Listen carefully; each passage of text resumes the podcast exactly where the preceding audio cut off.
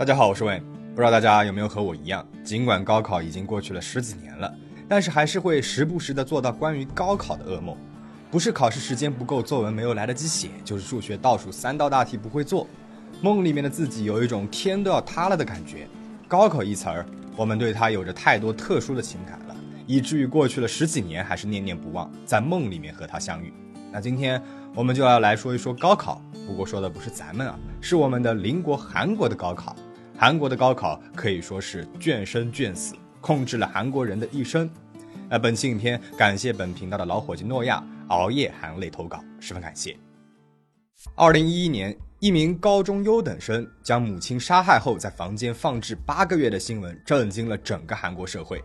父母分居，和母亲两人一起生活的池某是一名优等生，他平时总能够拿到全校前三的好成绩，但是母亲呢，却执着于让他考到全校第一。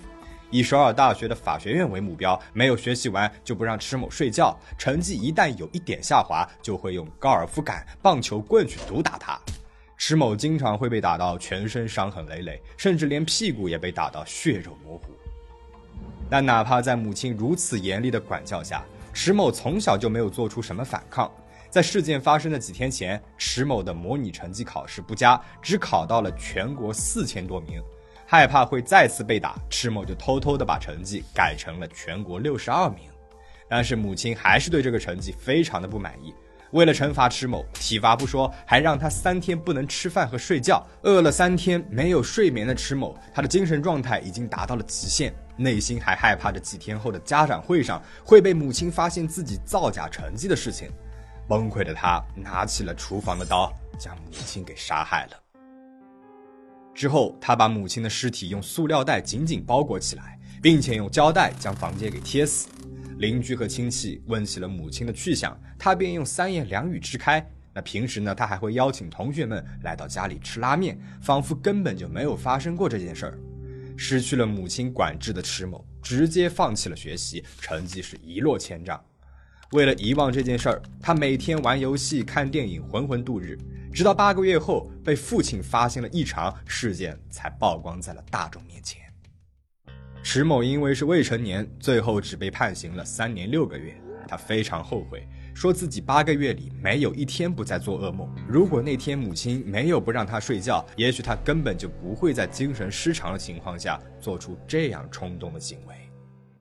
议员是韩国一个偏远小城市的中学生。为了去到更好的私立高中，他每天都用精确到分的日程安排表和秒表来时刻督促自己每天完成山堆般的学习任务，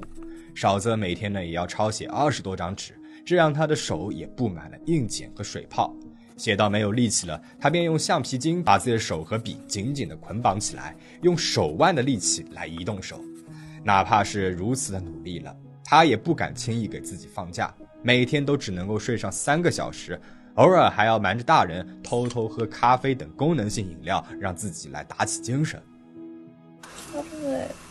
하루에내신공부만열몇시간씩교과서를통째로외워요그냥이면지써서요약정리를제가다하고안보고쓸수있을때까지하나안틀리고안보고쓸수있을때까지계속써요안그러면마음이안놓여요本以为拿到私立高中合格通知书的议员终于能够松一口气了， 但是他却又马不停蹄地去到了补习班，提前学习高中的内容。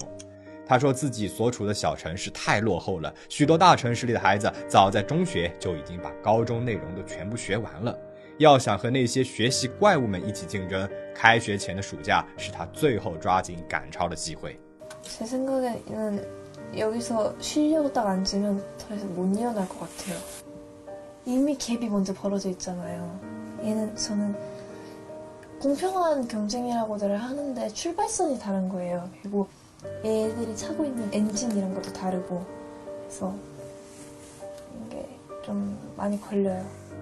观察议员的一天，还年幼的脸庞上竟是一脸疲惫。竞争的社会已经让他变成了一个只剩下学习的机器。他像极海绵一样将自己的所有时间都投入到了学习上。因此，他的生活看起来也是那么的窒息和干巴。 池某和议员就是典型的两个被高考压得喘不过气来的考生。韩国高考又被称为大学修业能力考试，一般在冬季的十一月高考，在三月份入学。高考科目一共有五门，分别为国语、国文、数学、英语、韩国史和探究、第二外语和汉文。这所有的科目都会在一天内考完。高考当天，韩国的学生和家长都会变得十分的敏感，从高考当天要带的便当、生理周期、交通路线都要经过深思熟虑。而政府呢也会推迟当天的上班时间，避免出现交通堵塞，限制飞机的起飞时间和飞行高度，调动所有的消防局和警察在各大考场待机。也有许多因高考而产生的有趣文化，比如考生们在考前不能够吃海带这一类滑滑的食物，否则呢会暗示着滑榜；相反，一定要吃年糕这种有粘性的食物，预示着会牢牢地粘在榜上。高考当天，高一、高二的后辈们也会在校门口敲锣打鼓，举着加油的牌子为前辈们加油。还有考生会在进考场前给父母跪拜，感谢父母这么多年来的养育。高考前一天，也有许多的学生会把迄今以来的学习资料都给撕掉，预示着可以顺利的考上大学，不用复读。二零一七年，韩国浦项发生了一场地震，高考推迟了一周。但是考生们早就已经把学习资料都给撕掉了，他们只能够在撕掉的书堆里面拼命的翻找拼凑复习资料。和中国艺考定终身的模式有所区别，韩国的录取模式大致呢可以分为两种：定时招生和随时招生。定时招生只看高考分数来录取，而随时招生则是除了参加高考成绩外，还要额外的参加各个大学的校内考核。每所学校都会提前公开定时的录取比例。去年的统计结果显示，全国大学录取结果当中，通过定时招生录取的学生约有百分之二十三，通过随时招生录取的学生则高达百分之七十七。每一所大学都会有好几种随时招生的模式。比如，有的会重点参考学生高中三年的成绩，有的会考核学生在校时期的实践活动、竞赛经历，有的干脆把学生们集合在一起进行论述考试。因此，韩国考生在参加完了十一月份的全国性高考后，还要准备次年一到二月份的大学自主考核。而韩国的就业岗位和薪资水平差异甚大，大企业和中小企业的薪资差距高达两倍。只有考上了位于首尔圈的名牌大学，特别是被统称为 SKY 的三所排名最靠前的大学，日后才更有希望进入大企业就业。因此，韩国的学生们从小开始就要在课后去到补习班进行课外补习。在江南区的大智洞，有着大大小小、各色各样的补习班。一到下课时间，就会有学生们背着沉重的书包，或者是拉着满是教材的拉杆箱，在附近的便利店或小食店快速解决完一餐，就匆匆地钻进各栋大楼里。有的孩子一天晚上可能要连上几个补习班，凌晨到家之后还要完成白天课堂的作业。在 OECD 经济合作与发展组织主要会员国中，韩国高中生一周的平均学习时间是五十个小时，远远高于日本的三十二小时，美国的三十三小时。那韩国对于私教的依赖度在世界上也是名列前茅的。补习班的费用呢，也可以看得出来，一个月的补习班费用就要高达五十到七十万韩元，这并不是一笔小数目了。但无论是高收入家庭还是低收入家庭，都认为送孩子去补习班是一件非常理所当然的事情。以二零二二年为标准，韩国整体在课外教育费上的消费为二十六万亿韩元，人均每月在课外教育上要支出五十二万韩元左右。但是呢，也呈现出了两极化，月平均收入在八百万韩元以上的家庭，人均为六十四点八万韩元。月平均收入在三百万韩元以下的家庭，人均支出为十七点八万韩元，相差了三点七倍。高额的课外教育费用在家庭收入当中占了极大的比例，也带来了很大的负担。许多的父母自己省吃俭用，也要供孩子们去上课外补习班，因为整个社会都已经达成了一种共识：只有上补习班才能够上好的大学。上名牌大学竞争激烈，而学生呢又不愿意选择首尔圈以外的大学，所以很多学生落榜之后还会继续的回到补习班去准备参加明年的高考。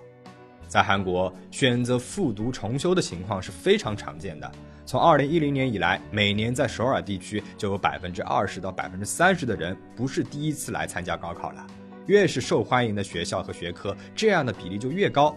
2023年高考的复读比例呢为百分之三十一点一。每三个高考生里面就有一名是复读生，这样的先例在世界上也是非常罕见的。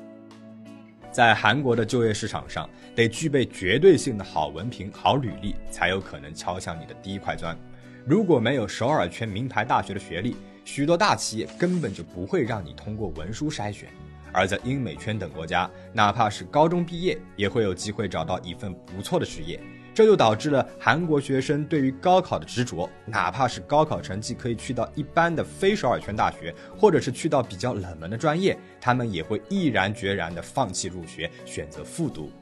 哪怕复读要付出的时间成本和金钱成本非常的高昂，家长也会咬着牙齿支持孩子。也许明年政策就变化了，也许明年名额就变多了。抱着对未来的幻想，孩子们年复一年地坐在了书桌前。在复学的学生当中，还有百分之零点四呢是取得了非常好的成绩，但是呢又只想选择医科、药科等高就业率的专业而选择复读的。韩国经济形势日渐衰败，许多企业都遭遇了破产危机，也导致了许多人文社会类冷门专业的学生毕业出来之后很难找到一份高薪且有保障的工作。而以二零二零年为基准，韩国医生的平均年薪为两亿三千零七十万韩元。与其他劳动者的平均年薪三千八百二十八万韩元相比，是高出了六倍以上。高收入和高社会地位，使得医生成为了学生们即使是献出全部青春也想要得到的理想职业。随着排名靠前的学生全部都涌向了医科大学，只要不是医科，名门大学也不去的风气也蔓延了开来。就连韩国最好的大学首尔大学，每年的休学生和退学生也呈现出来了逐年增加的趋势。据统计，二零二三年首尔大学三千六百零六名新生当中，有二百二十五人选择在第一学期就休学，在短短四年内是增加了三倍。二零二二年首尔大学、延世大学、高丽大学的退学生共有一千八百七十四名。令人震惊的是，其中百分之七十六的学生都是理工科学生。能来到这三所大学的理工科学生，成绩和学习能力自然呢是相当优秀的。但是他们为了能够去到医学类相关的专业，甚至不惜从 SKY 大学退学复读，去到非首尔圈的地方院校，甚至出现 SKY 大学的分数线比其他地方医科大学还要低的奇异现象。某些复读学院干脆是另外开设了医科班。位于首尔瑞草洞的某家复读学院医科班，一个月的学费就要高达两百万韩元。但是想要报考这个补习班，还必须要通过选拔考试，或者是具备补习班要求的资格条件。如果高考成绩不靠前，连复读院校都很难进入。在医科补习班学习的朴荣哉学生说道，自己呢也是从排名前五的名牌大学休学，来到了这个复读学院。一个教室里面一共有十五名学生，很难找到不是名牌大学的同学，其中有一半都是 SKY 出身的。还有部分学生选择去到了寄宿式的复读学院学习，金成俊学生就是如此。他就读的补习班整整一周都是在老师和教职员的密切管理下进行学习，平日呢从上午的八点到晚上十点，每天平均要学习十四个小时左右，周末要学习十二个小时左右。来到学院之后，金同学的体重下降了约十二公斤，脸色也是非常的差。但是他并非被谁强迫，而是自愿来到补习班，只是为了能够考上医科大学。但并不是所有复读生都会有好的结果。二零一七年，一个重读了四年要上医科大学的韩国学生，就在临近高考之时，承受不住压力，选择了从公寓顶楼一跃而下。父母看到遗书之后，在周边寻找了他一个晚上，却最终没能够阻止悲剧的发生。他写下遗书之后，来到了便利店购买了香烟和烧酒，在屋顶上面还能够找到他死前吐过的痕迹。该有多么的痛苦，多么对人生失去了希望，他才会在大好年纪做出这样的选择呢？如此重视高考和课外辅导的韩国社会，究竟是如何走到了今天的呢？这其实还需要回溯一下韩国近现代的教育发展史。上一个世纪，从朝鲜被日本殖民后，三十五年间，日本对朝鲜开始进行洗脑式教育，禁止用韩文进行教学，教日语，传授日本文化。一九四五年，日军投降，但是经过常年的殖民教育，国家文盲率高达百分之五十三，而在解放前，百分之七十的中小学教师都是日本殖民者。他们战败回国后，国家教育就出现了三万多名教师的空缺。而在这样的背景下，国家政府首先推进了新教育活动，恢复公立中小学，编撰韩国教科书，要求各个学校用韩语进行教育。啊，另一个重要的问题啊，就是填补教师的空缺了。政府通过开设或合并师范学校，集中设立的短期中小学教师培训课程，致力于在一年内提供所需要的小学教师。到了一九六零年代，朴正熙上台，为了改善当时工业发展滞后、没有技术人才、教育资源不足的问题，开展了义务教育设施扩充五年计划、产业教育振兴法、取消初中考试入学等三大政策。政府为教育买单，鼓励青年们接受技校专科的培训。但是取消初中入学考试后，中学生的人数剧增，高中生的人数呢也大幅增加，导致一时之间高考的竞争也愈加的激烈。当时的韩国正在发展的风头上，产业结构和经济发展都在飞速的变化，学生们都想去到大学接受高等教育，因此才掀起了一波课外辅导的热风。一九八零年七月三十号，通过幺二幺二军事政变掌权的全斗焕以政治目的发表了七三零教育改革措施。该措施的核心之一就是禁止课外辅导。从那个时候起，学校外的课外辅导被全面禁止。然后，富裕阶层就开始流行秘密课外辅导，而各类提供辅导的机构或者是个人呢，以这种行为违法、很危险为理由，还要加收危险津贴，导致了课外辅导费用大幅上涨。当时呢，甚至还出现了轿车课外辅导啊，就是指学生和老师都坐在家长的车子上进行辅导。还有深夜课外辅导，趁着深夜无人注意的时候偷偷辅导；还有别墅课外辅导，偷偷到学生家里去辅导等各种非法的课外补习手段。据统计，首尔江南地区有百分之七十左右的高中生依然在接受课外辅导。这个禁令非但没有抑制课外辅导，实现教育公平，反而是让课外辅导成为了富人的特权，拉大了阶级差异。最终，在下达禁令八年后，政府就开放了部分课外辅导的限制，仅限于大学生和补习班讲师进行教学。两千年四月份，韩国最高法院正式宣布取消禁捕令，但其实禁捕令早就已经失去了它的时效性了。那到了现代，从李明博到文在寅，韩国政府通过不断的改革与妥协，发布了许多打压课外辅导的教育政策，都没能够实现实质性的效果。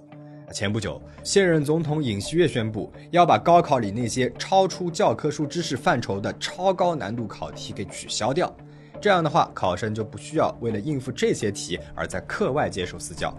这条消息一出，数十万名考生和家长们因不安而陷入了巨大的困难之中。很多人都认为，虽然去掉了超高难度考题是减轻了学生们的负担。但是因此也可能会导致高分普遍化，失去高考区分学生能力的功能性。这条政策之后，国税厅对大型考试补习班和著名讲师同时展开了特别税务调查。教育部还启动了举报中心，举报不法私教、高考勾结嫌疑、强迫购买教材、超额征收教学费、补习班虚假广告等一系列措施。但是上有政策，下有对策，补习班这个根深蒂固的痼疾。不是一两个政策就能够解决的。在出生率陷入低谷的韩国，教育成本过高也成为了年轻人不愿意生孩子的一大原因。经过了地狱式高考的他们，看着自己的父辈是如何供养他们上补习班、考大学，哪里还会愿意亲生来重蹈覆辙呢？那看完今天的影片，你有什么想要说的吗？欢迎留言讨论。我们下期再见。